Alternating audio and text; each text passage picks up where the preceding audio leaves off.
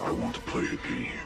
You've judged others by the color of their skin, and today, Evan, you will learn that we are all the same color on the inside. Live or die, Evan. The choice is yours. 大家好，这里是二七物语，我是主播豆椒。大家好，我是老猫。今天咱们录灵异的八十三期，嗯，我先念一个咱们粉丝投稿吧。他名字是天一，哦之前给咱们就进过咱们群里，哎，他进没进群啊？好没，我忘了拉了。嗯然后当时他是私信里面聊说，他有两个经历，还算就很真实啊，他自己保保保证是真实发生的。嗯他说分享给咱们。当时我说能不能念你名儿啊？他说反正，呃，这个名字也不是他的，啊，对，反正也不是真名嘛。对对，他说他你就随便念，因为他每次他说留言都不是一个名字。 我操，对，然后我就直接先念他第一个吧，我分开念这个。嗯当时他说他在大学时候赶上暑假，暑假他就没走，他在学校里边多留了一个月。哦，然后他说，基本上留在学校的时间基就是玩电脑，早上起来起来就属于就可以吃午饭的那个时间了。嗯，那我觉得他留学校可能就是为了自由，没人管。对对，你他就是回家可能他就是家这长还个得这个管目他的。嗯然后当时他说那个学校里边因为比较大，整个宿舍什么的那些啊，就剩他一人了。嗯所以他当时感觉自己住着还有点儿，说实话瘆得慌，但哦是也没有、那个时候还没有觉得说能碰见什么事儿的那个情况。嗯然后他说那宿舍他的宿舍是在三楼，那一个楼呢说能容纳差不多几百人，就是最后就剩他一人儿。嗯所以他说，那个楼里边除了我和那个宿管阿姨以外，就没别人了，就不会再有第二个人出现了，第三个人出现了嘛。哦结果就在他在学校里边住这一段时间的时候，他经常干一什么事儿，玩电脑能玩到三点多。嗯，夜里嘛，嗯，对，夜里。然后他说有一次突然感觉到，他你想那个教宿舍的那个布局，你你相当于是面冲墙的那个电脑方向嘛。嗯然后他说，我就突然有一天晚上三点多的时候，后脑勺正中间的这个地方，有人在我身后就是啪这么拍了一下巴掌，就我操就一声儿巴掌声儿，啪拍拍了一下。嗯他说嗯没没有听错，就肯定是巴掌的那个事儿啊。嗯而且呢，他说我们那个寝室啊特别小，不像咱们以前说的什么五人间、六人间，它是一个两人间。哦，那确实够呛。总共他说就走五步路，能从这头走到那 头。嗯哎，然后他当时就就没反应过来，他但是他说很清楚是那个巴掌特别清脆的声儿，嗯然后他当当时就觉得说是什么玩意儿逗我玩儿呢的那种感觉，他就想找说什么东西出的声儿，因为他他就出现在他的那个脑勺的这个后脑勺的位置嘛，他看不见。等他就是就坐在这儿这么寻摸的时候，头冲这个宿舍里扫，然后脑后脑勺又出来一声，啪一声，哦，等于他脑袋转过去以后，还在那后脑勺那位置，对有一拍巴掌声，，对，这就肯定不会是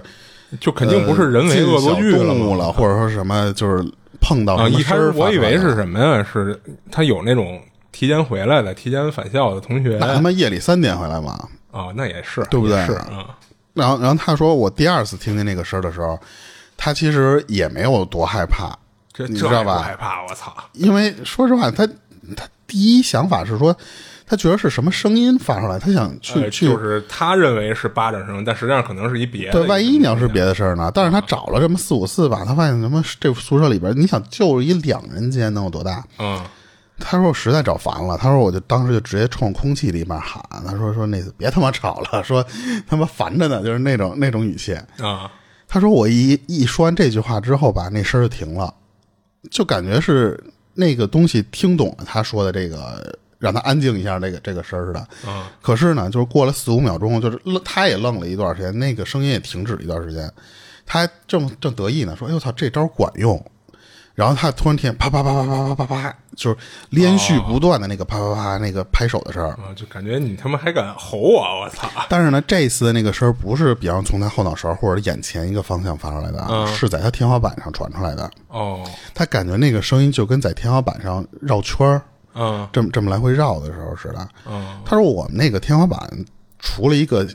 吸顶灯就没别的东西了，他就更不可能类似于说是因为我开始看他这段的时候，我觉得更像是比方飞进来一个扑棱蛾子，啊，然后那个跟那个灯灯上噼里啪啦的对那对个，对，是翅吧嗯膀打到了一什么地儿，他第一次看，然后他没看到，然后第二次可能那扑棱蛾子飞到别地儿的时候，又拍拍拍一下翅膀，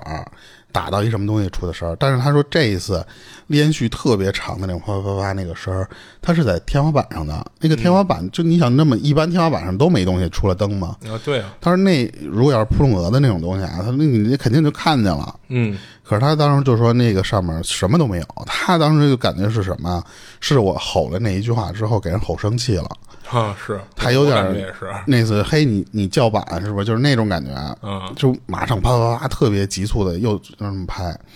然后他说当时那因为你想凌晨三点的那个时候啊，他就看了一下那天花板，他说找了一下，说真没有，就是确实也什么东西都没有。嗯他就听着那个东西，那个声音一直在响，然后结果哦一直他在想啊他就他他也没办法，他因为你想，他要是能肉眼看到的飞虫，他能打走啊。但是他说那个声音就响了差不多一两分钟，他就接着自己就就就干别的去了，就就尽量不想这个事儿。啊，后来他说，等我反应过来的时候，那个声音就自己消失。他他说差不多吧，一两分钟响的那个时间，然后也就没了，他就断了。然后当时他还说，因为这个自己自己一人住这宿舍，他说肯定保证是一是保持精神的状态，因为他不是睡得比较晚嘛，嗯他醒的也晚啊，所以他说我到那点儿我肯定不是。什么打瞌睡的时候迷糊了，他加上我也保证没有、他，因为他就怕是我他那意思，他自己当时挺清醒的，对他怕我说是，比方你你是精神病，或者说 精神病不至于，我嗯是什么药弄多了，或者你知道吧？他说这些我都保证没有，就不可能是幻觉的那种存在。嗯，所以他说就那一次，就感觉是一个很解释不清楚那个嗯后脑勺的那个巴巴掌声儿嗯是到底是干嘛的。然后当时他其实还跟我讲过，他说这个故事他其实还给过日本的灵异主播投过。日本的灵异主播对他，因为他想看看有没有人跟他经历一样，啊，就比方说人家怎么破这个梗啊，或者说是人家经历这个事儿的时候是因为什么惹到了什么，还是怎么就着？或者说怎么能给他一合理的解释？啊对，他说国内的其实也给别的电台投过这个稿，然后但是他的目的其实一直想找找有没有跟他志同道合的，或者说是相似经历的那种嘛。嗯然后当时我其实给他后来聊的时候，我说你这个故事突然就是让我想起来，呃，招魂的那个。他说：“哟，招魂是就是是讲什么？”我说：“就是一个类似于拍手的那个片段，挺吓人的。”他说：“你等会儿我去看一下去。”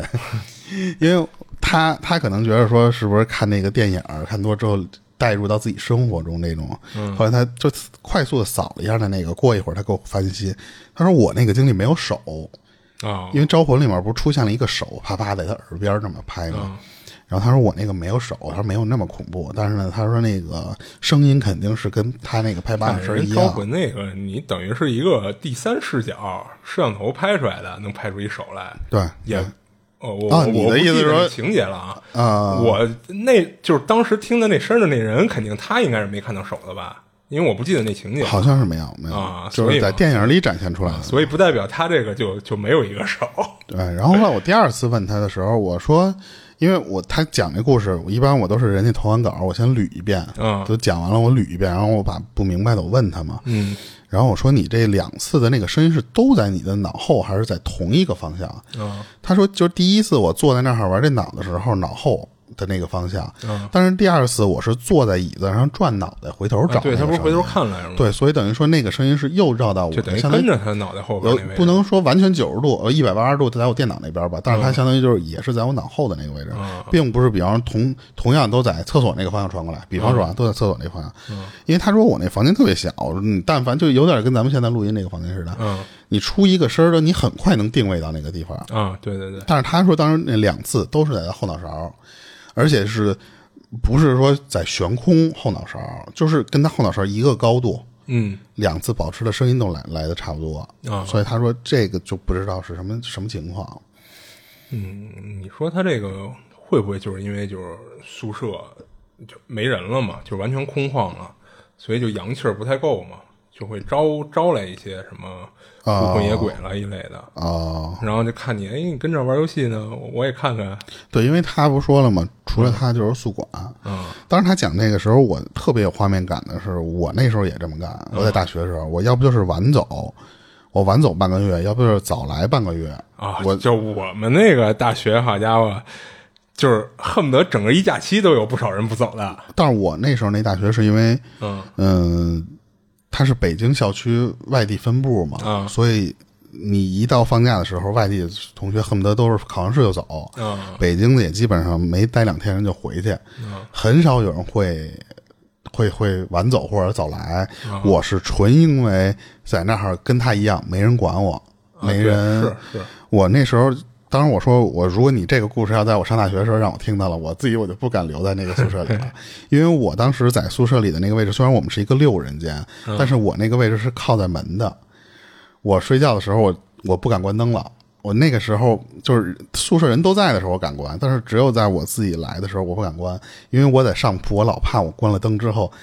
外面那个月光打进来之后有点什么影子，让我觉得我我睡不着觉。那个时候我特别胆小，就是呃前后一个月吧，差不多加一块儿。嗯然后我说那个时候我上厕所，他还是自己他们自己有一个小间儿的厕所。啊，就是他们宿舍里边有厕所。对我我们那个厕所是在楼道最那头。嗯我说我比你这个还惨，我说我上上厕所我都得是小跑去小跑回来，就是我上厕所的时候我的耳朵是特别灵敏的，就是你在隔间里边上厕所的时候，有时候会吓到你的原因是什么呀？就是那个宿舍里边还会有清洁工。他除了厕厕宿管，还会有清洁工来擦清洗厕所。嗯，他但是他可能不好好弄，所以那样你更不知道他是清洁工。就有时候你会突然那儿上上厕所的时候，突然听见外面梆一声，哈就给我吓坏了。但是其实你住时间多了，或者你有时候正好出去，你碰上他了，就是那个清洁工在那儿甩墩布的时候甩那个大的那红桶垃圾桶上面了，咣一声。啊或者有时候我看见过，他们就是往墙上甩嘛，就为了能啊把、，咱之前讲那故事的时候，不也有那种吗？哦就是对拿对墩布横着扫。对对对对然后这是他第一个，其实他还有一个，我我等你，你先讲啊一个，行，那然后我先讲对啊吧？然后这事儿是九五九六年那会儿，就是当时他上三年级，就是跟那个隔壁邻居家的一对兄弟啊，就玩的挺好的。然后这对兄弟呢，就是哥哥上五年级，叫大 A，然后弟弟跟他呢是一边大，就是都是三年级，叫小 A。然后有一天周末的时候啊，就这对兄弟就上他家找他，就是约他出去玩儿去，就约着呢去他们家附近的一个小山，然后那山上啊就是有那个水潭、小溪什么的，嗯，就是平时他们经常去那儿玩儿玩水，然后抓鱼、抓虾。然后那天他们仨呢跟那儿正玩的 happy 呢，就是他和大 A 在那个池塘边上那儿挖蚯蚓玩呢，然后然后小 A 自己呢跟那个池子里摸鱼呢，然后小 A 突然就大喊说别拉我，然后他和大 A 呢就顺着声音就一看，就看到小 A 啊这会儿整个就淹到水里了，然后大 A 呢就是因为紧张他弟弟啊就一猛的就扎下去就救小 A 去，然后他也没闲着就立马就往山下跑，说想叫大人来帮忙，然后等他从山下把大人带过来的时候，发现大小 A 已经不见了。然后大人先是跟池塘里找了半天，也没找着俩人，这生不见人死不见尸的。然后又跟周围找了一圈，还是没有。不过当时这帮大人呢，倒也没太着急，觉着呢有可能是说大 A 把这小 A 给救上来了，然后俩人就回家了。然后等他们回去，下了山到那个大小 A 家里，发现俩人根本就没回去。然后大小 A 的家长一听说自己孩子出事儿了，就肯定巨着急啊，就问他，就问那个分享故事这哥们儿，就问他到底是怎么回事儿。然后他一三年级的孩子遇上这么大事儿，就当时他也挺慌的，不过总算是就是磕磕巴巴的就把完整的事儿给给人说了一遍。然后这家大人呢就求其他人帮忙，说一块儿再给找找。然后人说我们已经找了半天了，就真没找着。说没准你们家孩子去别地儿玩了，说你再等等，可能玩累了，他们自己就回来了。然后这家大人呢也没辙，就你也不能强制要求人帮他们去找啊，就只能就这么着了。不过两口子呢还是决定说，孩子他妈就跟家守着，然后孩子他爸呢就又去山上找了一圈儿，但最后还是没找着。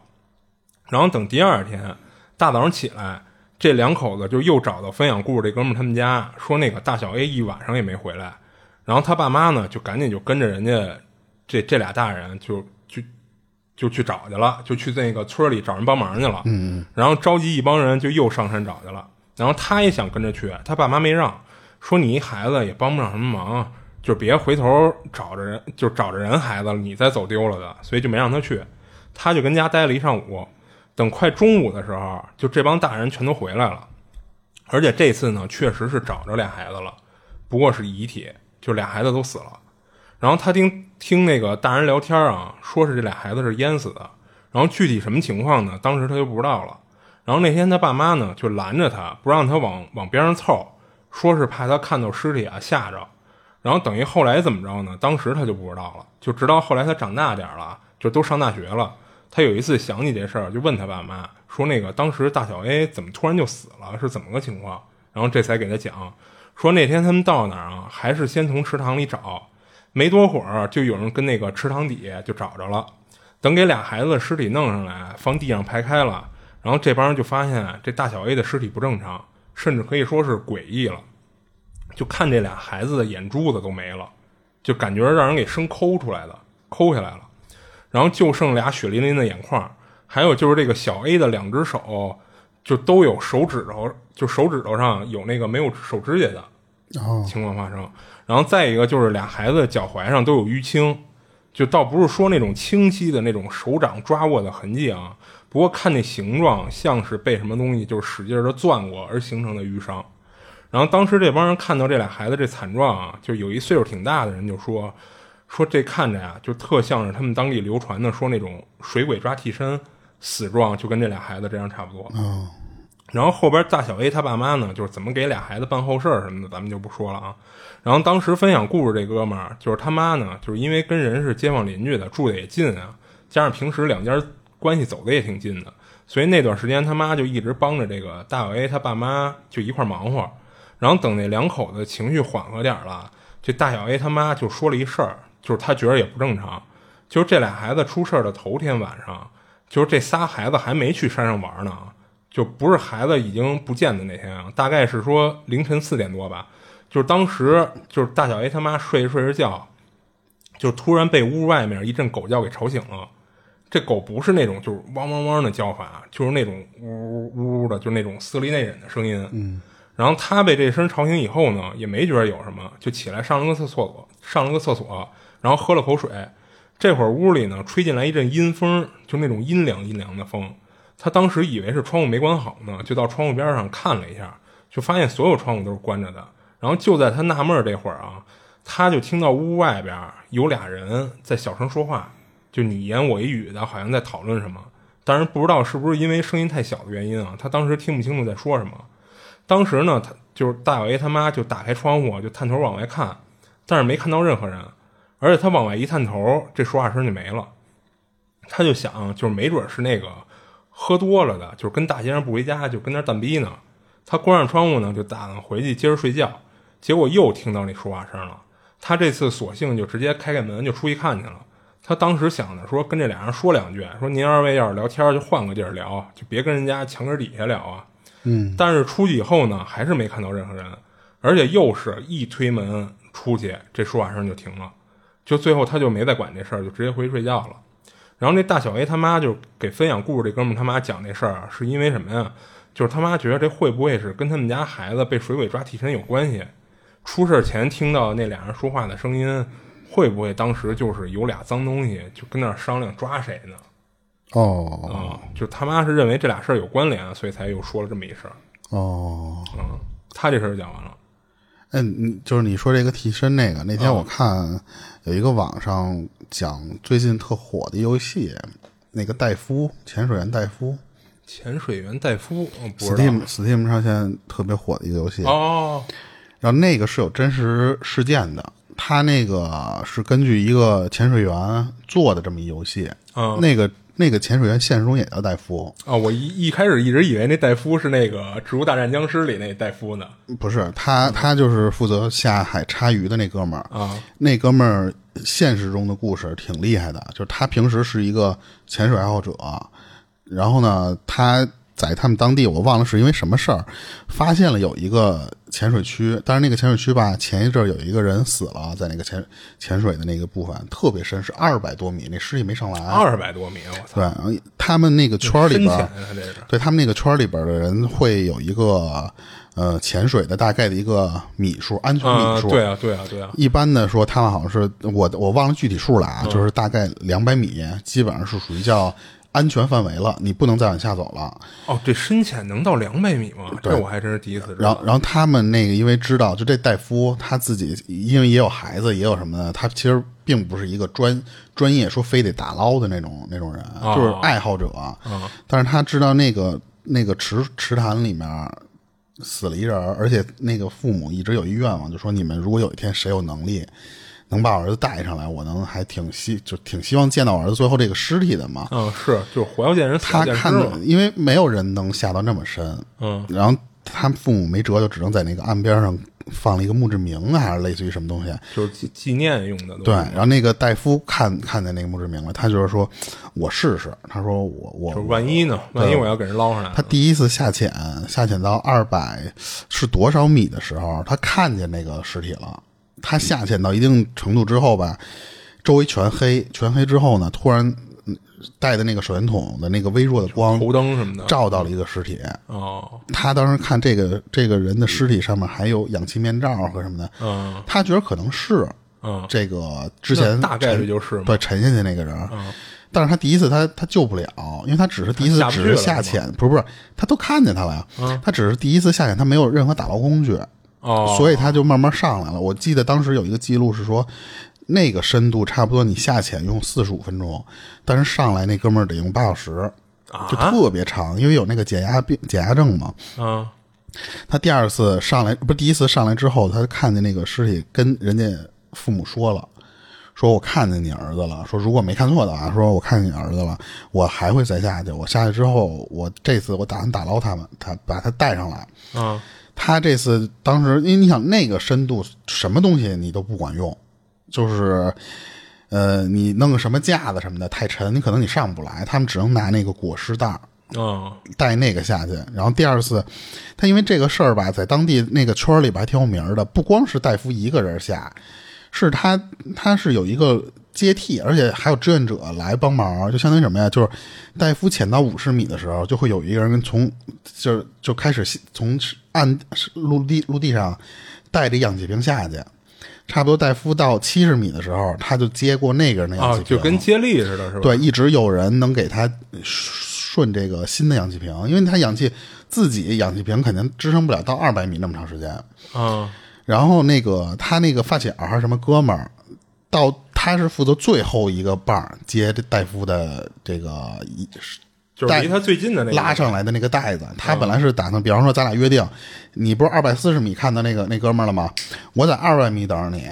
他是相当于深的最最深的那个人，就是离他最近的那个嘛。嗯结果戴夫下到那个地方的时候，他发现最后测那个距离米数，他好像不是二百四，是二百八，就是比那个安全距离还远特别多。嗯，他他已经拉到那个人了，但是他发现那个人的尸体卡在一个就是什石头么缝儿嗯儿里啊，还是什么泥缝儿里边儿，他拽不出来嘬不是出吧来那个那个东西，全嘬住了嘛？你想想，嗯，哦最后他是把头先给弄下来了，弄下来之后，因为那个他的身体已经出现有骨架了。啊，就不就已全经腐烂了嘛。不全腐烂，但是它有一部分有肉，但是也也都飘飘乎的那种样了。嗯，他头非常轻易的给弄下来，弄下来之后他给放果实袋里，但是他那个人的身体卡在那里，他卡不出来了。嗯，最后他他就费了半天劲，在在这个过程中，他的氧气面罩、前面的灯啊，还有什么和他上面的一都个开始报警了不是是吧他和他的那个安全绳儿绞在一起了。哦，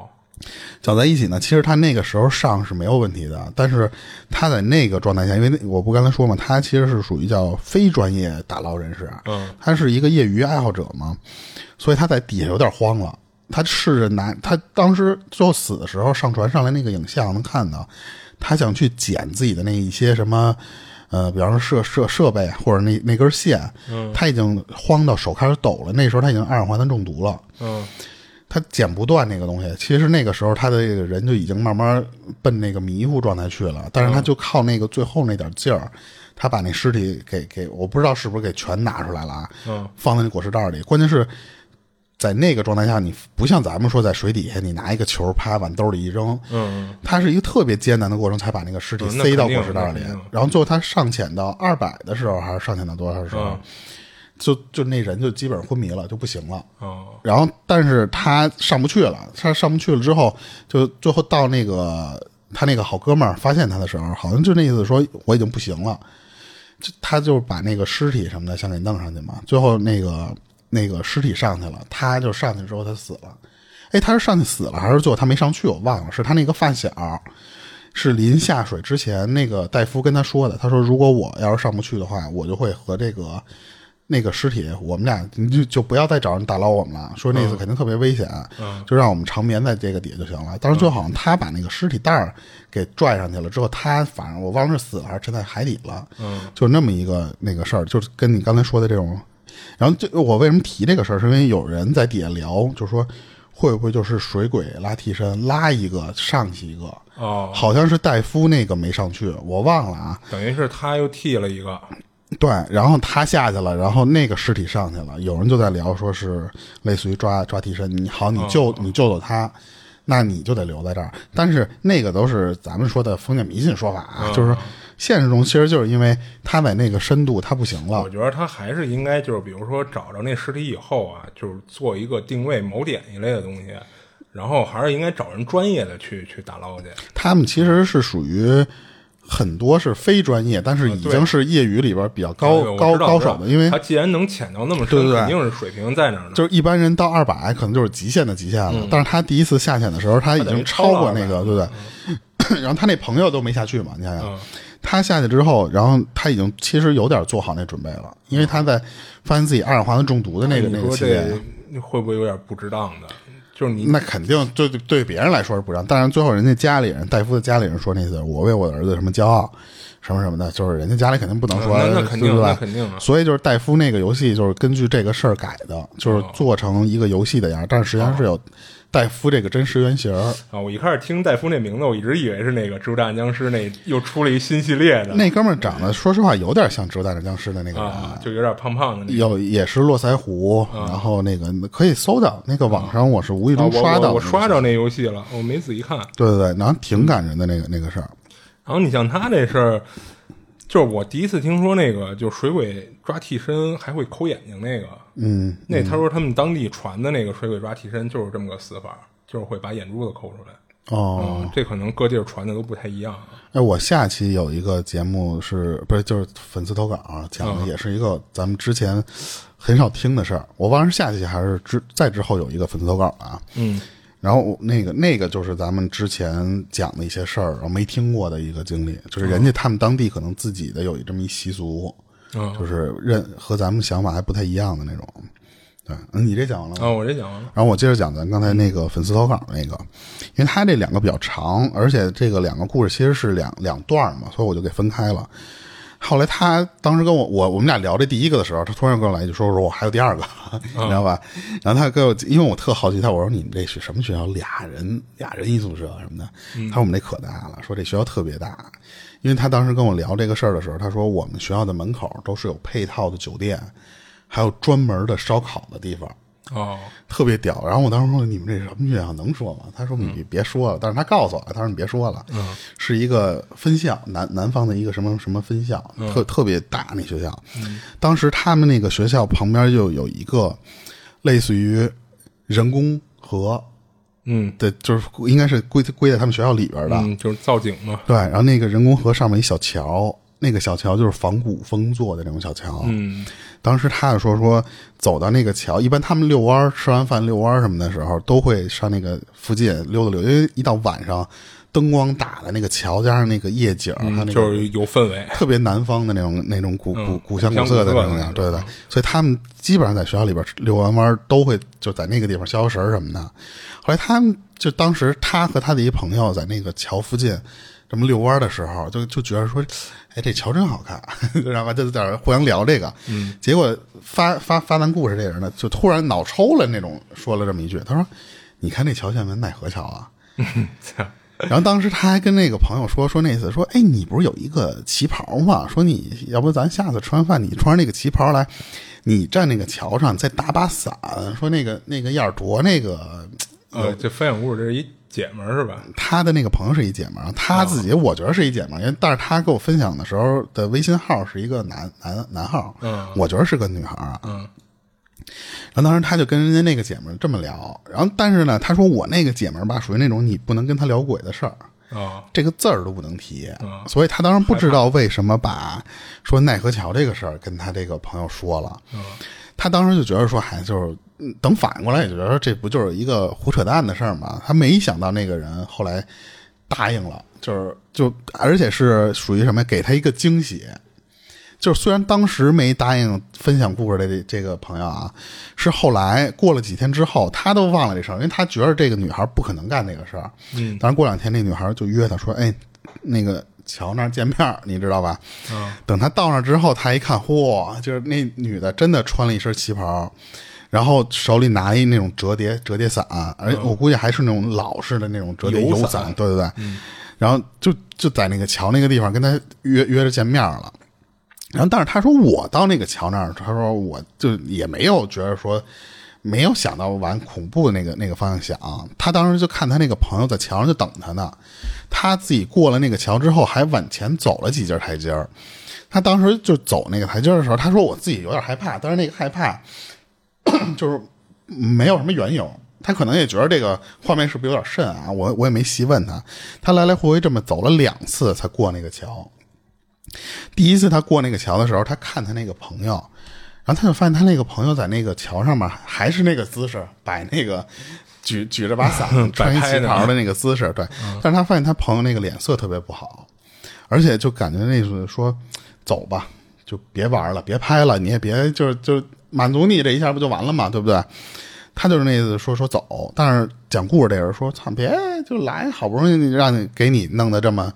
兴师动众的，而且他不是怕这玩意儿吗？他说好不容易你这次突破自己了呗，他第一次没同意，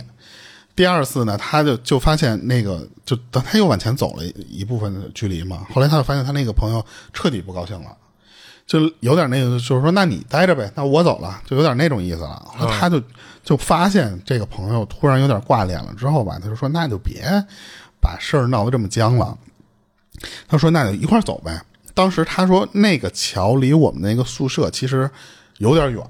因为你他说远到什么程度？他平时在那个桥的那个位置，如果回宿舍的话，他们得坐观光车回去。哦，因为这有点过分 了，你知道吗？他有他们有那种可能是小的那种三轮车或什么的，反正他们管那叫嗯我知道我知观光车。 我们那学校里也有，然后我说你这真可以。然后他但是他说就走到那个路奔那边走的那个路上的时候，他就留意自己这个朋友，就发现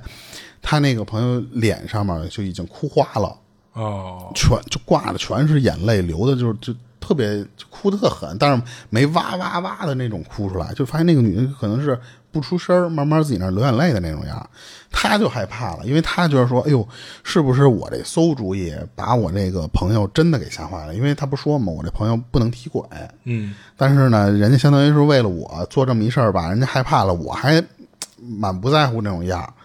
然后结果那个女的就跟他说什么呀？说你刚才不在我身边的那会儿，啊我我眼神儿瞟到了那个小小河，他不是在桥在河上面吗？嗯，就河的那头。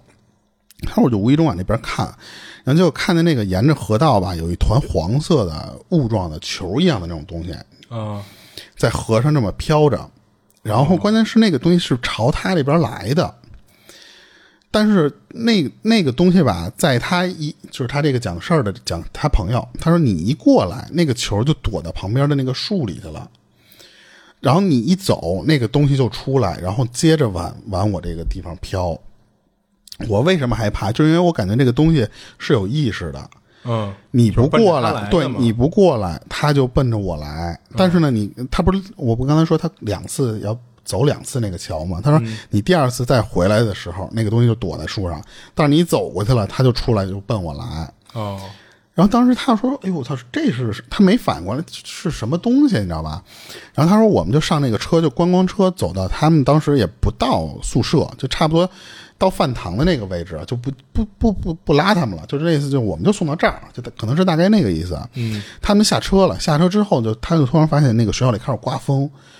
刮的那个风就属于什么程度，就是特别特别大，就突然的一一阵风来了。”啊，当时他说，就基本上我们两个人站在那儿，就属于那种吹的有点的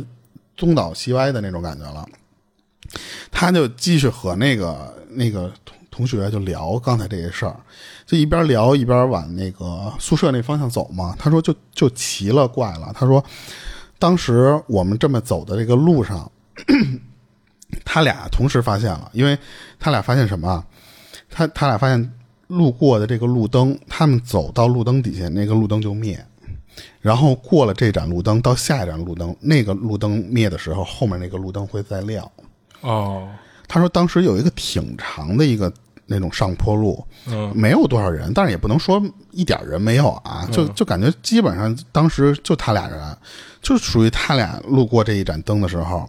这盏灯灭了之后，他不是憋，他相当于是这盏灯就短路了。等他到下一盏的时候，那下一盏灯黑，他这盏灯就身后那盏灯就又恢复，嗯，所以他俩就觉得我操，这是一个什么情情况？就这俩人说实话都意识到了，但是都不敢聊这个事儿。他就说说那次， 咱要不先别回去了，说咱去人多的地方，就是不都说有这种事儿的时候，你得去人多地方冲一冲嘛。嗯，他们去超市，说走走，咱去超市转一转，万一这好使呢，对不对？嗯，结果后来他发现，其实后面发生的事儿，他就说就是没用，这招没用，因为当时他们各自回各自的宿舍之后，他俩还不是同一个宿舍，你想啊，他说就各自回各自宿宿舍的时候，他说我宿舍同住的那个同学，就是这块儿我就知道了，他说是个妹子嘛，嗯，我觉得应该不是男女混住了。他说他宿舍的那个妹子平时回宿舍不锁门，就干什么事儿的话，就是把门合上。嗯，他也不用说特意去去去挂那个门门锁去，嗯，他平时不管那个事儿，就是平平时就是说那意思，你把门关上就可以了呗。结果当天晚上他就鬼使神差的就把那个门给锁上了，啊，这有可能白天的精力吓着他了，对，然后然后后来他那个他那个室友还有点儿说实话就挺意外，就是你特意去锁门去了，嗯，然后结果那天晚上差不多又到凌晨三四点的那个那个时间，他们宿舍里有座机，那个座机就突然砰就来电话了。就开始响，他当时形容就是那种特老式的那种座机，但是能显示电话号码，就不至于说多老，就是那种这一大轮盘转，它不是那种的。有有一屏显的那种，那当时那个那个电话响了之后，就是响了三声，他没敢去接去，因为可能是因为晚上他们去桥上，加上那个电路灯的那个事儿，他他不敢接去。他那个室友有点急了，他妈响三声也没人接，他就去接去了。接了之后，那个室友就在那喊说：“谁谁啊？”就围了几声嘛。然后结果就发现，就是说没有人说话，那个那个那个听筒里面没有人出声儿。他说不是那种忙音，就是你接下来就就是那边就挂了或者什么的，就感觉是接通了，但那边对就是就不说话憋嘛着，对，就接憋着不说话，就听你说话的那那种感觉。他就围了几声，发现操，你们不说话，那我就挂了呗。但是他说那个室友没什么反应，但是我是给吓得就炸毛了。因为他当时回想晚上那个经历的时候，他觉得是不是有什么东西跟上嗯跟上他了？对，但是他就没敢说这个事儿，他就当时啊，就就那次，那就就挂了，就接着睡呗，就那种。然后这个时候他就听到了什么？他们宿舍不是说两人间没多大嘛，但是他那个宿舍门的那个位置，有人的那动他的那个门把手，啊，想拧门进来似的，对，他说那个门把手已经被人摁下来的那个事儿都都就都都能听得非常清楚。嗯，然后当时他说，就是那个门已经咔这么响了一声，因为他不是上了锁了吗？他咔了那一声之后推不开，但是呢，那个那个那个人相当于外面那个人被锁住了之后，他相当于在用力在顶那个门，啊，就是那个门会有咣当咣当，就是类似于那种声儿，所以他他被锁住，他开不开。然后当时他就说：“说我操！”他说我我后来我都不知道我我是怎么解决这个事儿，我就后来就睡觉了，就是嗯我就当什么事儿都没发生或者什么的，我就强忍自己睡觉。然后第二天醒了之后，他还跟那个室友聊这个事儿。然后他那个那个室友其实是有一个什么习惯，他说我其实一直和我男朋友有时候会用这个电话来打电话。他说我我我第二天我去跟我那个男朋友沟通去了，说你是不是昨晚给我打电话来的？他室友是吗？对他那个室友，啊他说那我那室友也反映，不是不是我那男朋友也反映说不是他，说三点半谁他妈给你打电话啊是不是？就是而且他说那那人手机欠欠欠欠费了，说这两两重保证，说不可能是给他他男朋友夜里打电话，但是他就觉得说这个可能就是当时那个在超市里边转了一圈儿没冲散的那个东西跟着他回来了，没有没有跟着他那个好朋友，他那个穿旗袍的那个闺蜜，嗯，没有跟着他，反而跟着他回宿舍了。哦，然后当时他跟我介绍，因为我特别好奇他们这个学校，我说你们这学校有点过分夸张的大了，而且你这个两人间这个太太奢侈了。我说你们学校在哪儿啊？他说就是广东那边儿，但是他不是说嘛，说别说出来。但是他当时介绍了一下他们这个学校，他说也是一个，其实是一个挺新的学校，但是新的学校，对，就是校舍，哦校舍都是挺新的。然后，但是他说他们那个宿舍一直有一个呃传闻，或者说是那种叫什么学校的那种都市传说似的。啊嗯，他们那个宿舍是类似于你正常情况下，咱们你要不就是一片区域是一个正方形，对不对？嗯，要不就是就就很平行的好几排宿舍楼。嗯，但是他说我们那个宿舍是什么样？是口字形，底下没有那那一笔，哦，就是 N 嗯，那种，他绕绕了一个一个弯儿。他说为什么？是因为当时那个宿舍中间的那那个区域没不是没有东西吗？那是一个小树林儿。当时跟人家当地的那个村民争人家地的时候，人家村民说你们这个地方不许用，不许给我破坏掉，因为我们。的祖坟全在这个山包上，全在这个小树林里，嗯哦所以他们那个宿舍其实是类似于绕着这个玩意儿嗯，这么一个就是 N 字形嘛，操，那绕还不能就给绕开一点儿，我躲开这地儿建好不好啊？还非得围着那个建不，那你学校拿地儿肯定没有你那么说随便扩扩张地地方嘛。嗯。然后当时他说，等于那个宿舍里边是两个九十度直角，嗯，所以那个走廊里边就特别特别采光不好，而且他们当地所就是至少他们学校啊，嗯，所有宿舍的门牌号的那个末尾四那那个号，嗯，你不管是幺零四二零四，它不会不会按照顺序摆，相当于什么啊？比方说十间房，幺零幺幺零二幺零三，下一间是幺零五，嗯，就是跳过去然后幺零九幺幺零后面的那间房是幺零四，啊，知道吧？就是等于说把那个四，它不是跳过去不用，它用，但是它放在最后一间房，哦，它是那样。然后当时他其实也说过，说在宿舍里也也碰到过那种鬼压床或者是什么的，嗯但是他当时就说是属于哪种鬼压床啊？他说是在，他是他那个鬼压床是，就是他在床上睡觉嘛，让让人给晃醒，让人给啊这么这拨这落醒好，像还不是鬼压床，我操！但是他没有别人，他不是就两人宿舍嘛？那个、他的室友肯定不会干这事啊儿嘛我知道，我知道，他说就是从脚到大腿，然后到再到腰，它是有一个递进过程的。嗯就是他三次嘛，第一次摇他脚给他呼了醒，第二次呼了他大腿，第三次就开始呼了他腰。嗯，就属于那种，就是人家就是这么咬你，他不是说拍你让你醒醒醒醒别睡了，不是那嗯种，就是就是这。就玩你，你知道吧？就是那种推你的那种感觉。嗯他说我每次睁眼就就感觉自己就就是那个身体就跟还还在被人推的那种那种样儿一样，还在动，就是那种感觉。还有后劲儿呢。对，然后但是他说我睁眼看不见人，但是呢，他最后一次他说我清醒点儿之后吧，他就面对着，因为他他说就老感觉是什么呀？他说我面对着墙睡，有时候我老感觉我们那个阳台有人进来之后开那个阳阳台门，然后还有就是地上会有偶尔放在那地上的塑料袋儿嘛，嗯，他说就是那个塑料袋儿被人踢开的那个声儿，我都、都能听到那个声儿。啊，然后当时他说我因为背冲着那个相当于外面，我脸冲着墙嘛，他说我就感觉是有一个人是站在我身后一直盯着我，就当时他就是那个感觉都有。嗯，可是他说我就是因为醒了，但是他说我不敢转身，他有一种感觉是什么呀？他说我如果转过去了之后就完蛋了，就我就跟他四目相对了。嗯，所以他就照眼是了对他说我不敢做这个动作，我就忍着，一直到我能睡着了为止。啊但是他说奇怪的一点是什么？如果这些东西都是室友或者说就是别的宿舍的人来串门儿什么的，他说如果这个事儿能解解释的话，他说但是我醒来之后我的那个耳钉儿。醒了一个纯银耳钉儿就发发黑发乌，哦，就是一个午觉的这个时间。他说就是那个耳钉儿上面有一个就是小指甲盖儿那么大小的一个铜铜绿一样的那种那种锈迹，你知道吧？嗯，就发发那种颜色。他说不是，就是不知道为什么，就是特别奇怪。然后当时他又说说说，就是我们这不是那个宿舍就是那那种布局，说带四的那个布局都是被跳过去单独放在一起嘛。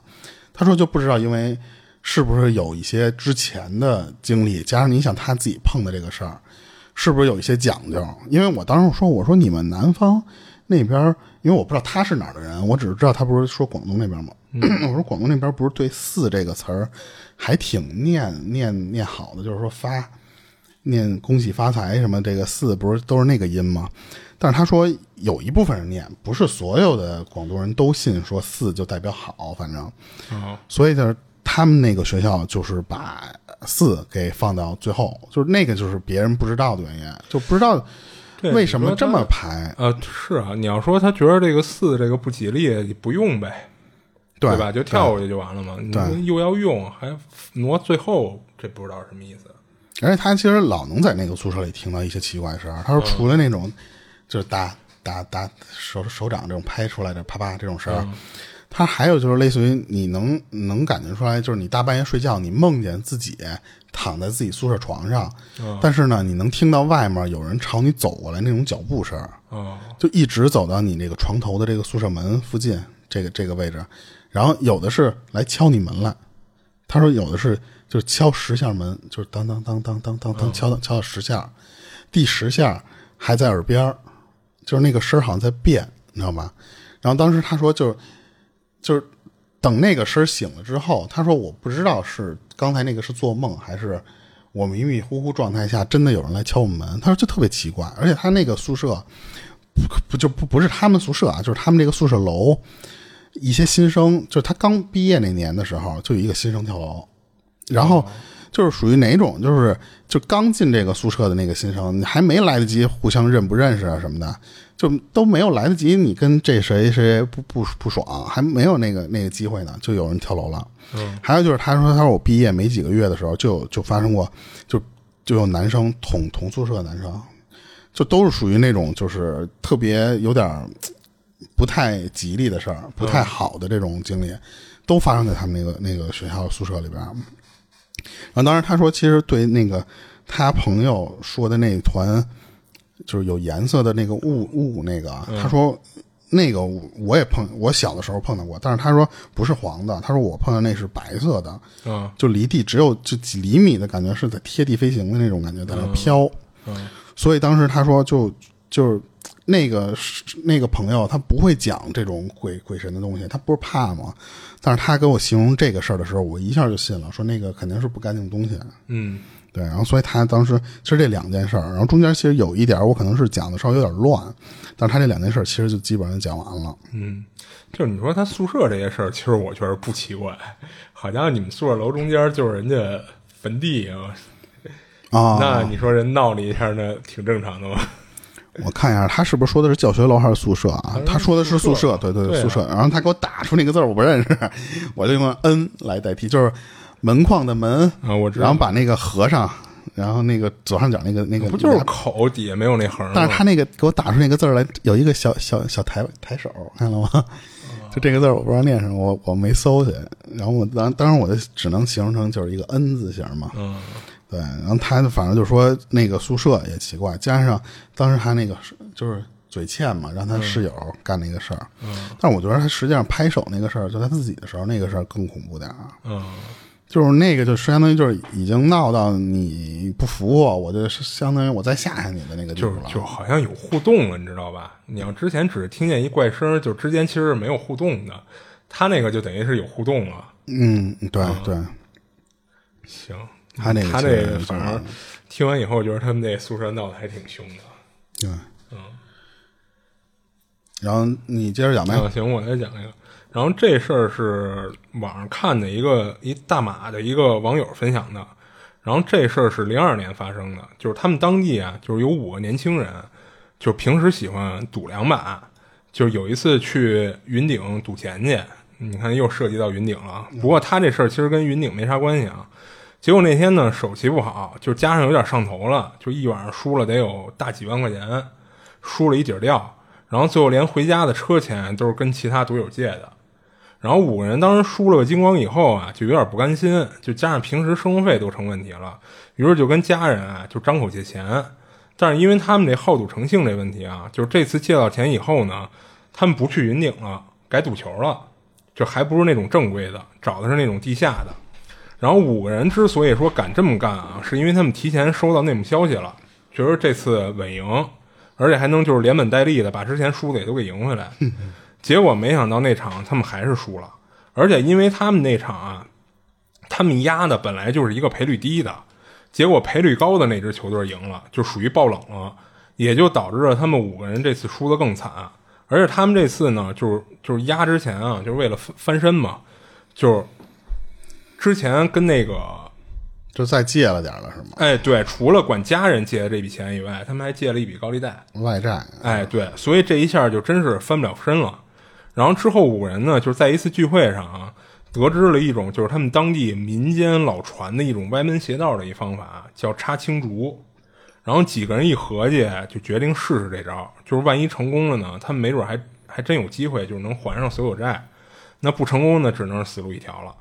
然后商量好之后呢，就五个人约在晚上十一点的时候，就是带齐就是当做那个祭品用的牲口、香烛和纸钱，到他们附近的一个坟场找那种死了不到七七四十九天的新坟。然后这是那个插青竹里就是要求的，必须是新坟。啊，然后他们提前贿赂了那个坟场的那管理员儿，就打听到了有这么一个新坟。然后到那以后呢，他们先集体上个香，然后把一根七尺长的青竹朝着那个尸体头部的位置就插下去，然后随后呢，把那个鸡血就顺着那个空心儿的青竹就灌下去，然后据说这么做呢，会把鬼魂给逼出来。然后五个人当时干完这事儿以后啊，就等着，然后没过多长时间，就看到从那个坟里就飘出一团白雾来。然后他们几个虽然决定干这么一事儿了，但其实心里也是非常害怕的。就当这团白雾出现之后啊，他们五个人里，其中那女的啊先受不了了，吓得一下就跑了。然后有人带头的情况下呢，剩下四个人也就都四散逃跑。等于最后啊，就是他们也没按照这个插青竹中这个完整的方法、啊，等这鬼魂出现后，就跟人念叨说希望他们就是帮他们做什么事儿什么的，就等于就都吓跑了。仪式没做完，哎，对，而且其实不光是说没没说要干什么啊，就按理说他们最后还要把这个青竹拔出来，就还得有一些仪式再给人送走，就跟玩笔仙似的嘛，就是最后得得给这魂儿送走，但是他们等于就是直接就跑了。之后这五个人呢，就因为惊吓过度啊，就成天到晚的就躲在家里不敢出门儿，尤其是晚上的时候，就都怕那个鬼魂来索命什么的。然后分享故事这哥们儿说啊，就是插青竹这个这这方法啊，在他们当地就是说是一种特别缺德和折寿的方法。哦，而且他们五个人就是没有做收尾工作，就会导致这个鬼魂就无法超生，比较或者说凶比较哎对凶了那个进不了轮回，那肯定会缠着他们五个。然后最后这五个人都出事儿了，就是其中三个人啊，就是有一天开车，他们仨人出去就是参加聚会去，回家的路上，在距离他们家只有一公里的位置，这车突然就失控了，就直直的就撞一个灯柱上了，然后车里这三个人当场就撞死了。哦，然后又过了一个月，就是那天晚上负责往那个坟头上插青竹的那个男的，一开始啊老是说看到有女鬼跟他们家门外徘徊，然后几天之后呢，可能是受不了这种精神折磨，他自己跳楼自杀了，但是没有当场死掉，就是送到医院抢救了两天，最终没抢救过来，死医院里了。然后这男的在医院临死前呢，就是清醒过一段时间，就跟家人说的唯一遗遗言是说是他逼我跳的，是他逼我跳的，就一直在重复这句话。然后据家属说啊，这男的出事儿前一个礼拜，就是家里所有的那个佛像和神位全都会无缘无故的自己倒下来，就不管你扶起来多少次，第二天睡醒了一看，全都会倒下去。然后他家人还尝试用一些那个重物去夹着这个佛像什么的，就固定住这些神位和佛像，但是没用，感觉就跟人拿手拨楞的似的，给拨楞倒的似的。然后之后剩下那个女的，就是第一个跑了的那个，在他四个朋友全都一一出事儿之后啊，他整天提心吊胆的，就是担心自己也出事儿，就导致这女的性情大变，就变得有点疯疯癫癫的。然后家里还请过一些什么大仙儿啊什么的，就是说想办法给她解决。但是当时啊，确实管用了，就一直没出什么事儿。但是直到过去大半年了，就是他们这事儿过去都有得有大半年了。有一天晚上啊，他们家人有事儿出门儿，没人跟家盯着这女的，谁知道就是他们不知道为什么啊，就是这女的莫名其妙的骑了一辆自行车到河边儿，然后直接就骑河里去了，最后就淹死了。等于这五个人最后全都出事儿了。我觉得这个女的可能就是把自己吓坏了，啊，就吓感得觉精神不正常了是吧？嗯、就别人都不行了，然后她她也受不了了。嗯，但是按理说，如果就是他们干的这个，就是因为你像插星族这个，我不知道是不是只有大马有这种，就是不太好的这种歪门邪道啊。嗯，不知道咱国内有没有啊？但是你看他这事儿，就明显就跟那种请了笔仙，最后没送走，嗯，就导致就这个冤鬼缠身似的那种嘛。其实你看，像嗯，不管是台湾或者是什么地儿啊，就他们好多咱们以前可能就是没听过的一些习俗，嗯其实都是从咱们沿海地区传过去的一些，要不就他们稍微改了改，嗯要不就是呃原封不动，就是比方说像什么咱们之前讲的一些魔神仔的那种东西，啊，其实，在福建人家也有一些对，讲那不是闽南文化吗？对对对，就可能就当然就这我没说台湾是哪儿哪儿那个外边的，就是、啊，就是像这些移民，就是中国人移民比较多的那些地方，可能习俗也都是从咱们这边的文化传过去的。啊，那就不知道了，因为这个，反正这插星族这个，我确实第一次听说啊。我觉得这可能又到时候会被什么港台的导演弄过去啊，当一个习俗，因为你没发现最近的港台的一些鬼片儿都会找一些。就是咱以前民间没习俗的对东对没听说过，但是可能当地比较有名的一些习习俗拍成鬼片儿这种感觉，是啊，你说到魔魔神仔，那天我跟网上还看见了一个视频，说有人拍下来了，说那东西就是魔神仔。就我看他那视频啊，就是他拍下来那东西是一个跟那个就《指环王》里那个叫什么呀？霍比特啊，不是不是，那个就那叫咕噜还是叫什么呀？就那东西啊啊，就哦跟那个似的。他拍出来那个视频里就那样，当然那视频不知道真的假的啊， 就是他们反正那个底下评论有说这个这就是魔神仔。我就一直想看那水猴子长什么样，我都没见着。他妈，现在又多一魔神仔，操！你这完了哈太漂亮了！然后我再念一个粉丝投稿的，这个粉丝网名叫九公子，她是一个女女女女的女生。她是说有一次他们上班的时候，就一她一同事坐旁就坐在旁边就聊天嘛，互相，然后就就突然就自己那儿聊说这个怎么是转账额度什么的就不行啊，还是怎么老转不过去什么的。啊他其实就属于就是就是听一听，你知道吧？他也没有太好奇，就听了就大概了解是是什么呀？是说那个女孩想买车险，但是那个银行转账有有限额，让让她买不了。嗯，后来他好奇说：“那你这个买多少车限险额呀对你这趟你能有多少钱啊？”啊，你要上多少钱的车险啊？那人我操说六六六千，啊，然后！那这不应该啊然后然后当时他就就说是他也是那种好奇，他说：“操、你这什么车啊，他妈这么贵？”然后当时他因为他自己也不是叫不是，我好奇的是他这个额度怎么会六千都转不出去啊？然后他当时因为他也买前一阵儿买过保险，他说我没，我就也就他一半儿的价格嘛，所以他说你这操买两辆车呀，你给两辆车买保险啊。 后来他那个那个同事就跟他说，说我这个是因为附加险买的高，就因为因为以前就因为买低了之后吧吃吃过亏，嗯后来他说哦，他就就就就一提提一鼻子，他也没有太太大兴趣。嗯，然后结果那个女的自己就把自己这些事儿就就说出来了，就可能就就是觉着憋心里可能也不舒服，就自己就把这事儿给聊了。他差不多一三年的时候，他他父亲就是他这个同事的父亲啊，嗯说出车祸了，对方是全责，但是呢，因为对方的保险买的低， 家里又没钱，哦等于说，除了保险，或因为你买低，它其实也得赔你点儿钱，但是因为你额度太低了，赔的有限嘛，啊，就是赔不了多少嘛。所以家里又没钱，所以我等于说，额外赔的这个钱只给他们家一万块钱， 啊还不是一次性，说是分两次，等于说你看人家那家肯定确实就掏不出这么多钱掏不出来嘛对但是他父亲这个事儿就比较严重了，说当时、啊就伤的比较重，对为了救他父亲花了五十多万，哦等于你这钱完全就是自那己确实是杯水车薪嘛嗯对自己掏了。然后当时他说，这个他父亲严重到什么程度？是属于那种有一项为什么花这么多钱也是，就是那一项说你得重叫重建神经元，我操就已经非常高端了，可能就是嗯听着非就常贵。对，因为他说他当时那一针，他打那个针，他说一针就两万多。嚯这个他他这个同事这个啊父亲在医院里昏迷，就光昏迷就一周，在 ICU 里就昏迷了一周。然后从那之后，他们家里车险就说那次一定得买买高点儿，你万一如果你说的不好听点儿，说自己碰上这种事儿或者什么的，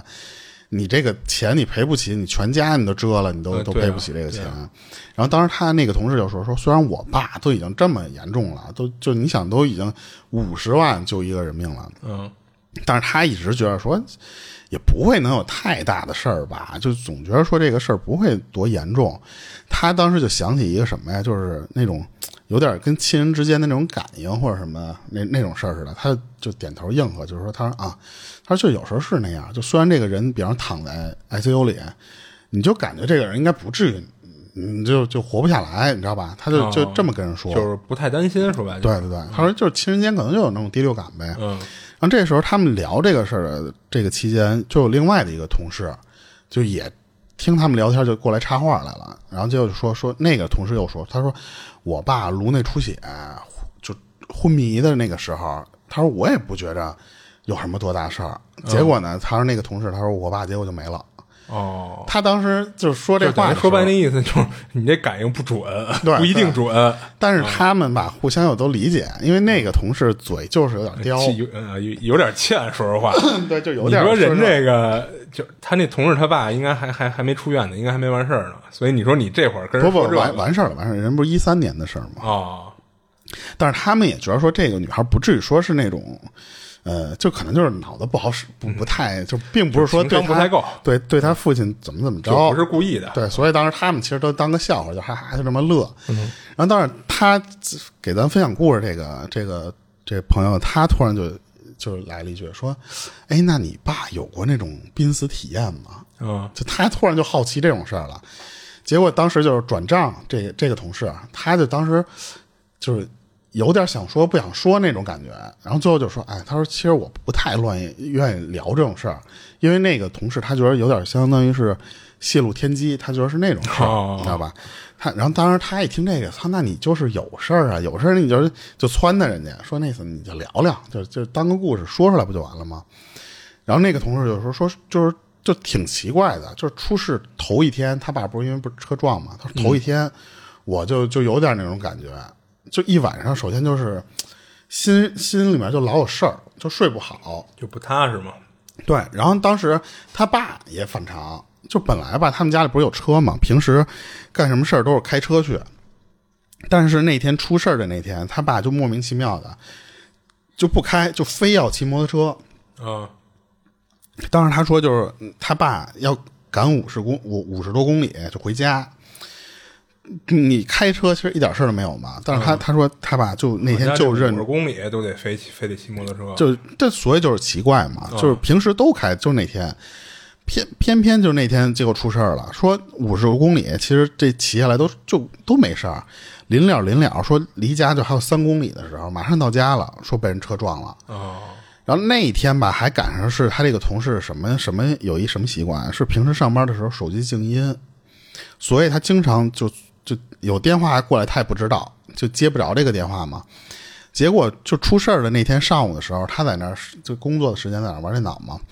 就突然觉得吧，说说嘴边长长了一颗痘儿，说他就那个上说火，啊对，他说：“哎，他这个这上午还没有呢，说怎么这会儿长出一痘儿来？”他就想拿那个手机照一下，自己自己弄看看这个痘儿大概什么，臭个美，就看看那个样儿。正好就是拿起来看这个脸的时候，那个电话打进来了，等于说他这个电话没错过，是他们家里一个小舅给打的。当时接了电话就跟他说：“说你赶紧回来吧，说你爸不行了，这车祸。”嗯，他当时就想说这个骑摩托车这个就让人剐了蹭了什么的那种，但是没想到是那么严重，说在 ICU 里边住了一礼拜嘛。嗯，等等他爸醒了之后，又接着在那个医院里住了一个月才回来，因为你想。咱不是说打那个针啊什么的，你后续你加上身身上的伤，你且养呢。嗯，然后后来回去之后，就问他爸说：“你还记得当时什么怎么就撞得这么严重或者什么的？”就他就问他爸，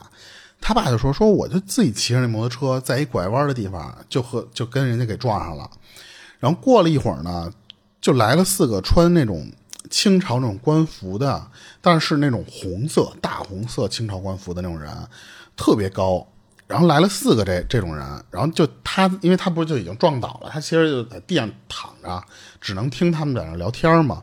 就听这四个人在那聊，说带两个人走，得带两个人走。哦，然后呢，其中一个人手里拿了一个巨大的书，这都是他爸当时看到的画面了。嗯，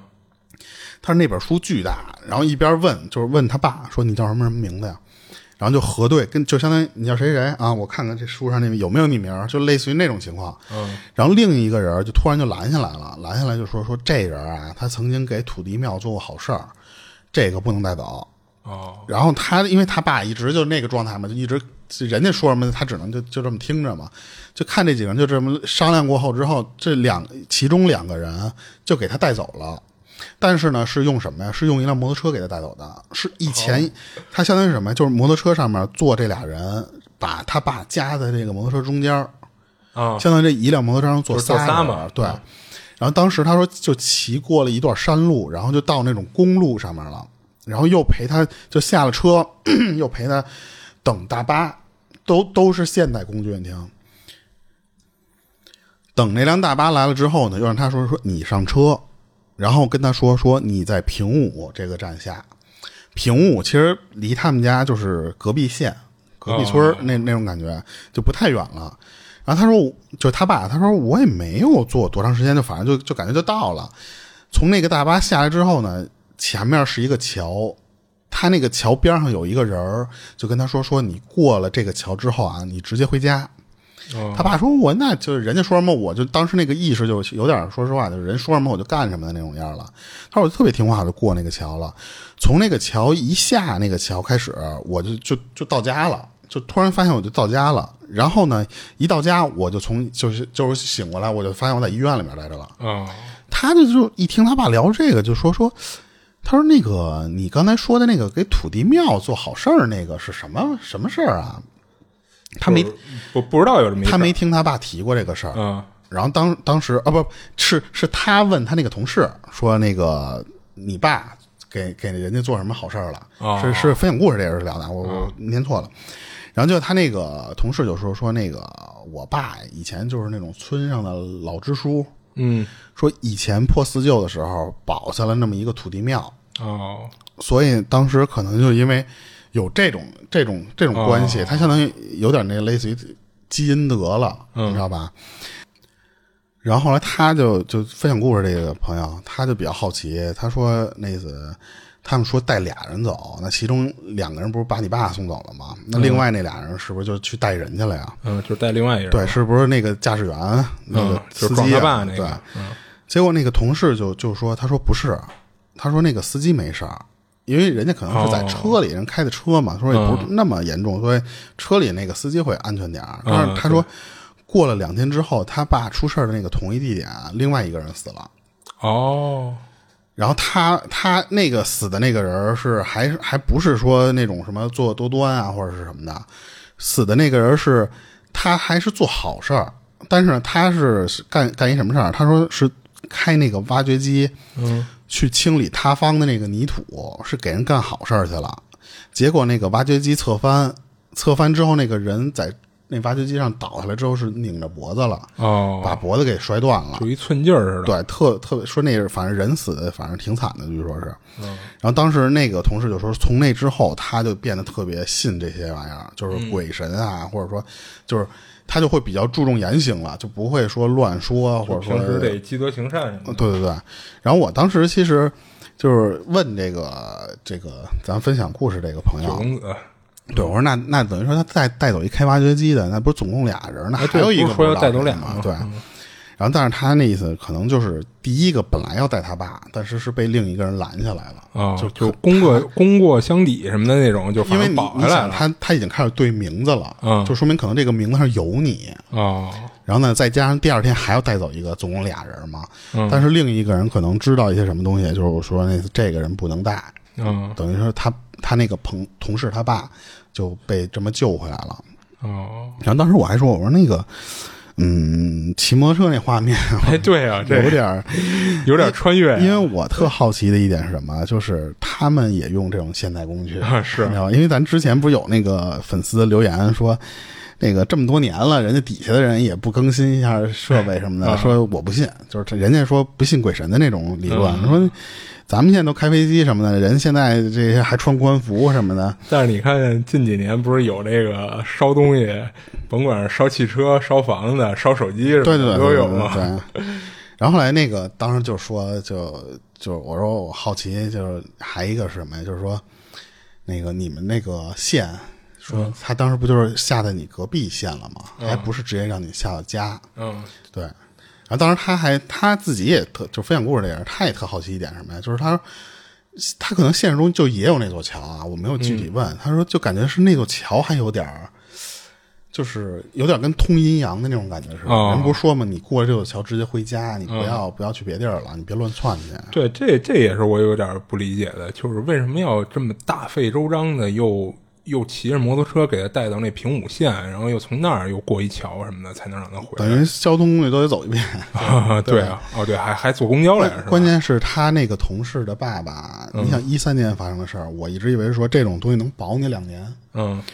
就就就相当于给你完延延续一下寿命嘛。嗯后来我问问他那个分享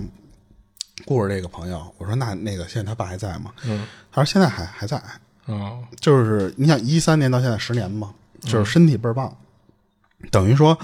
不像咱以前说那种借命啊或者是什么借阳他这个寿应，该不嗯属于那对对对，等于说他这个阳寿就不应该到他这儿就断，嗯，应该是 对，有可能是命里面你不积这个德的时候，你可能就到一三年。但是哦因为你积了这个阴德了，等等于看来，你看平时积点阴德还是有点好处。啊，是是，最起码那这十年的寿命就是是挺平好的时就嗯多做点好事儿吧。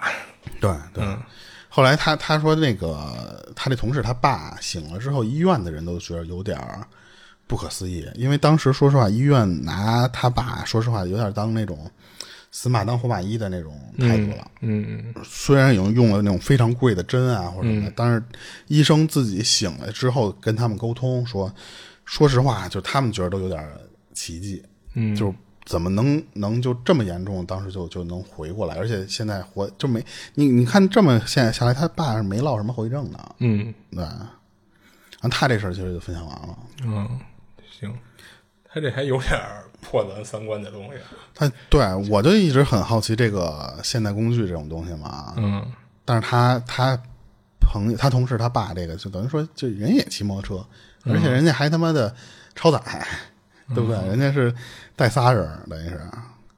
然后你你这还有吗？我这儿其实我有一个前两天在群里聊那个事儿，呃，我这儿还有一个啊，那你先念你那个吧。啊，行。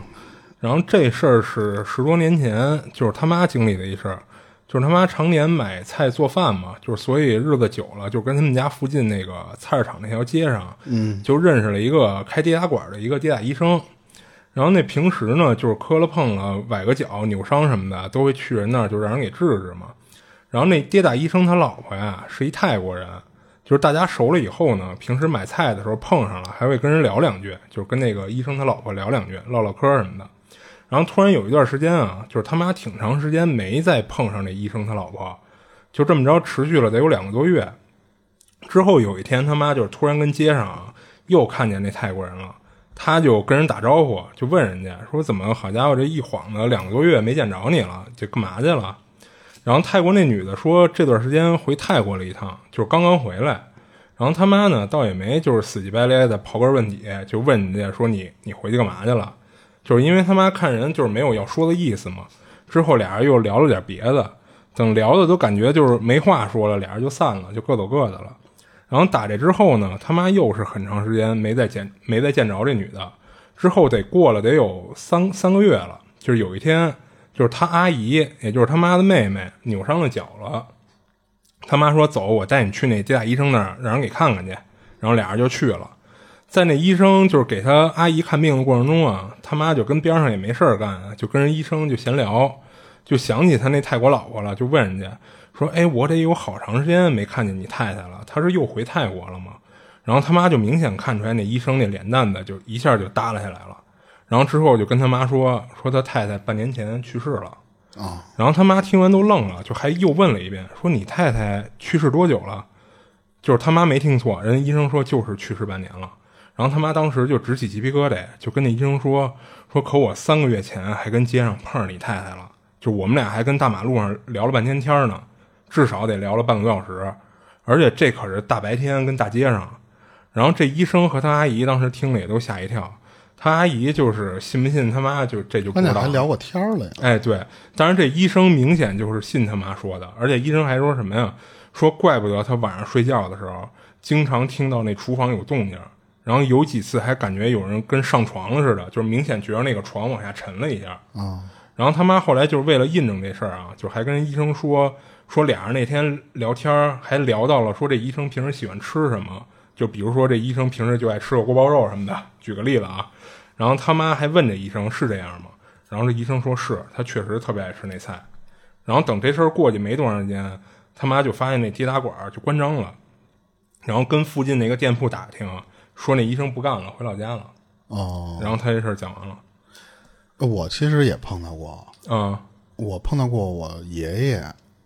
啊但是只是去世两年内的时候碰到过。啊那时候我还住平房那边儿去买熟食，我记得特清楚，啊因为那那天是干嘛呀？晚上吃晚饭，然后说吃吃点熟食，让我去买去。那那个熟食店是我爷爷以前老老让我去那儿买，啊！所以那天我去买完那个熟食，在我们平房那个是相当于在一条大的不叫马路，其实就是那个两边都是摆摊儿，那时候还没管那么严呢，就那个路边上全是就是地摊儿，没有汽车那时候。然后，然后我就突然买完那个零食，回过头就奔我家走的那个方向，我就是相当于从人店铺下来，然后奔我家这个方向一看，人群里面看见一个老头儿在人群里，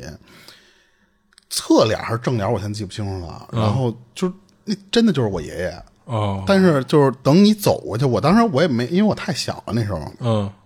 等等你走过去没的反时过来候吗一开始，那个人就不见了，哦因为只是那个那个那条街上人太多了，啊，就是人流量比较大，我也没有到现在说你能知道这么多事儿了之后，你说第一时间跑过去看，啊对没有，对就是，哎，就愣了一下，说是是吗？然后我盯着他看，然后盯着一直往他那个方向走，但是走到中间过程中就会有人在你视线中间这么穿插过去嘛，嗯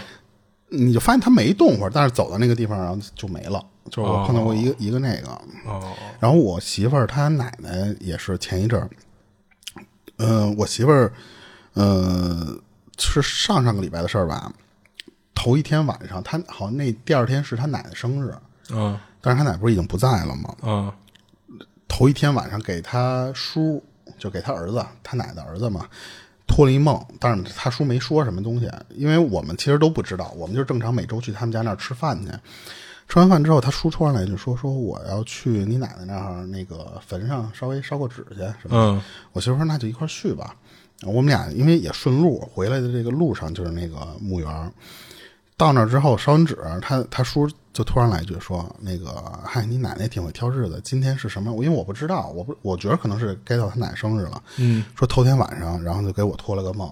然后说了点什么，然后关键是他就他说完这个事儿之后，他跟我跟我媳妇儿聊这个事儿嘛，我媳妇儿就突然说说啊，她说我前一阵儿也问也梦到我奶奶了，但是梦到我奶奶是比她去世的时候年轻，哦而且好像年轻不少，就不当然不可能是黄花大闺女啊，就可能是她奶奶是八十多岁嘛，可能是七十多岁的时候的样貌，或者六十多岁的时候的样貌。然后他叔听完这个之后呢，就是是说昨晚上你奶奶来的时候也是那个那个那个样貌。嚯就是当时我听完这个之后，我不敢插嘴，因为我不了解人家里的那什么。我就说哇，这还有点奇妙，因为我其实碰见我爷爷在梦里的时候，都是一个去世时候的那个年龄的那个样儿，但不是像说能年轻十岁、年轻二十岁那么没有。但是他俩人同时，因为这俩人就是在烧纸的时候临时起意聊到这个事儿，嗯然后突然同时梦到这个都是十几岁、二十几岁的，这就挺奇妙。我第一次听这种这种梦到的那个画面是那样。嗯，而且他奶奶第二天就是我们吃饭那天，我不知道是不是是生日还啊是反正是他们家里肯定都知道那个日子是个什么日子，因为凑巧我们去那儿吃饭，头一天晚上就给他托梦了，然后所以他叔为什么谁都没说，第二天就准备烧纸，就是直接第二天就要去嘛。就我就觉得这还挺挺奇妙，可能这个人在刚走前两年的时候还会有一些跟家里人的那种托梦啊或者什么的。但是像我爷爷那种，可能去世太多年了，可能就就比方说就投胎了或者什么的，就就不在了。就好像是说，如果这个人就是去世时间，就是随着他时间越来越久嘛，他跟就是咱这边的联系就会越来越弱，好像是。嗯，啊，对我刚才还说那个呢，我说那个就是梦，我刚才不是说要那个你先讲吗？嗯之前咱们不是讲一直说这个梦在网上看说是黑白色的，嗯，还有就是说在梦里你梦不到手机。梦不到手机，对，我在网上看到有两种言论，说一种是你说梦这个东西，说有人就是说你看你从来没梦到过手机，嗯但是我前两天连着两天做做做的还是噩梦，嗯这两个东西我都梦着了。啊我一个是梦到什么啊？那个梦我为什么定义为噩梦？就是具体我不讲了啊，就是那个，因为每个人的梦并不不并不是每个人都好奇啊。嗯就大概的意思是什么啊？就是我在梦里我知道危险了，我跟我媳妇儿遛狗的时候，我说要回去，但是那个家吧离我们家还挺远，啊我说只能坐公交车回去。但是坐公交车我就发现老不到，不到呢我就特着急，我从兜里掏出手机来，我导航，我想看我现在这个位置开到到底哪儿了吗嗯对，到底是什么地方？我发现我加载不出来。啊就一直是卡的那个状态。然后我媳妇儿就把手机掏出来了，她说啪一倒就倒出来了。我在梦里的那个感觉是什么呀？突然的一种感觉是，哦，那我是不是已经死了？我在梦里的感觉是这个，所以我加载不出来，就是我在阴间我没有呃联通，就是你肯定没法我没有电信连阳间的信号吧，对我没有信号，所以我那个手机我虽然打打开，而且我都点开那个地图导航，一直是那个，就是你点开地图都有那个 UI 的界面，但是它就是加载不出那条线路，嗯就是那个界面卡住了。我突然就感觉哦，那我是不是是死了？这特别奇怪的一个梦。然后我醒过来，我说我操，我说这你妈这么晦气！啊但是我梦到手机了，然后第二天不我嗯是不又是，这晦气可能晦气的是你这个想法比较晦 气啊对我第二天我又做了一个噩梦，就可能这两天我一直就就熬夜或者是什么，就看比赛嘛，就可能比较晚。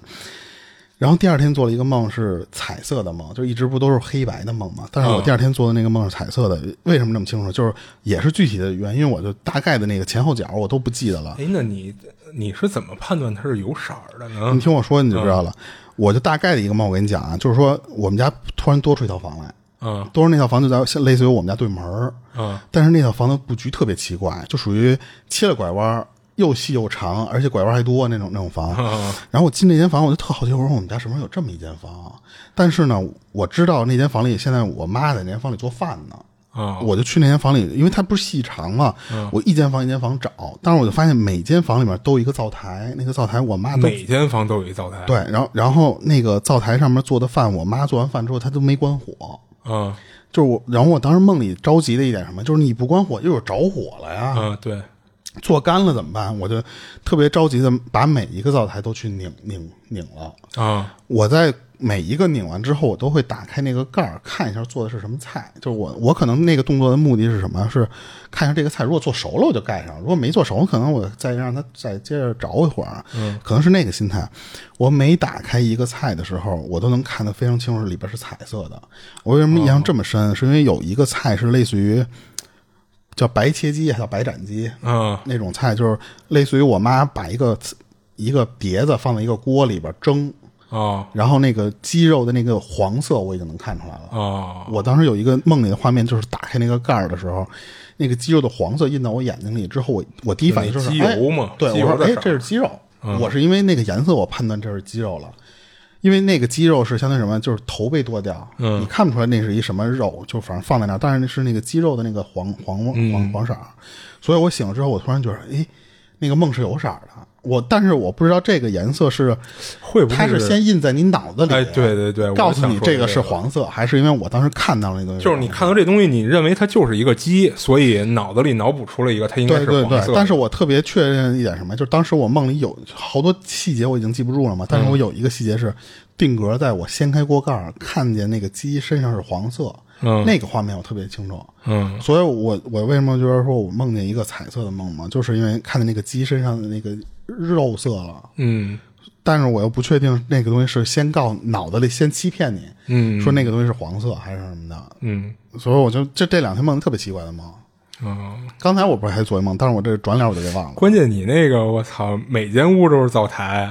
那是不是每间屋里都有你妈在做不饭？不不，不，没有，就是我我先进门看见第一间房，我妈在那儿做菜呢。做完菜，我妈就说说干什么事儿去了，她就走了。啊然后那间房里面所有就是所有的房间啊，嗯只有灶台，啊剩下就是这个四白落地，你知道吧？就灶台上面一一个锅，然后我一一间房一间房的去关那个火去，只有这个家具是灶台和锅，就就没别的。就不然后我妈就出去了。我当时醒了之后，我第一反应不是说。诡异！我第一想法是我们家多一套房，这要意外之财是吧？我说这是不是要买彩票去？ 但是我就转念我想，我说这个梦居然有色儿，就是其中一个那个鸡肉，别的菜我都记不住了，我只记住那个鸡肉，因为那一画面就跟突然摁下快门似的，定格那一下，让我知道那是皇上的。主观，我这感觉感觉你好像是看见了一个时间维度似的。不是我，但是我通过这期，我因为我不是没跟你讲这这两个梦的细节嘛，但是我自己其实回想这个事儿的时候，我我觉着啊，梦更，反正我做的梦更像是我日常里接触到的好多东西，到晚上相当于做了一回档。